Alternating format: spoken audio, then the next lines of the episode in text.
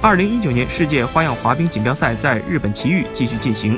在刚刚结束的双人自由滑比赛中，中国组合隋文静、韩聪以总分二百三十四点八四分强势问鼎，打破世界纪录，继二零一七年后职业生涯第二次摘得世锦赛金牌。在恩佐波索的歌曲《你眼中的雨》柔情旋律里，最后出场的隋文静、韩聪以完美的发挥实现了逆袭。开场一气呵成，音乐变奏之后的编排步伐洒脱自如，极具情感爆发力。最后的两个托举甚至以绝对加速完成。技术分七十八点七六，节目内容分七十六点八四，自由滑成绩一百五十五点六零分和总分二百三十四点八四分，双双打破了新周期新规则下的记录。